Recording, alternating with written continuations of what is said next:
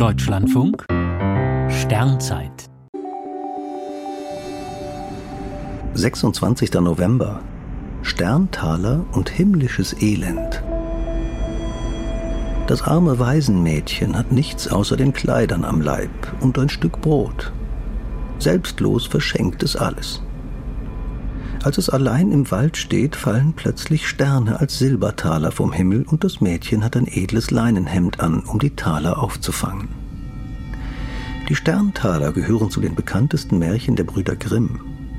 Dagegen ist die düstere Abwandlung, die Georg Büchner in seinem Drama Wojciech die Großmutter erzählen lässt, recht unbekannt. Danach ist das arme Mädchen ganz allein auf der Welt, weil alle tot sind.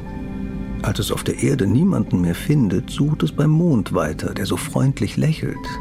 Doch aus der Nähe betrachtet ist der Mond nur ein Stück verfaultes Holz. Das Mädchen geht weiter zur Sonne, die aber nicht strahlend schön ist, sondern eine verwelkte Sonnenblume. Also bleiben die Sterne.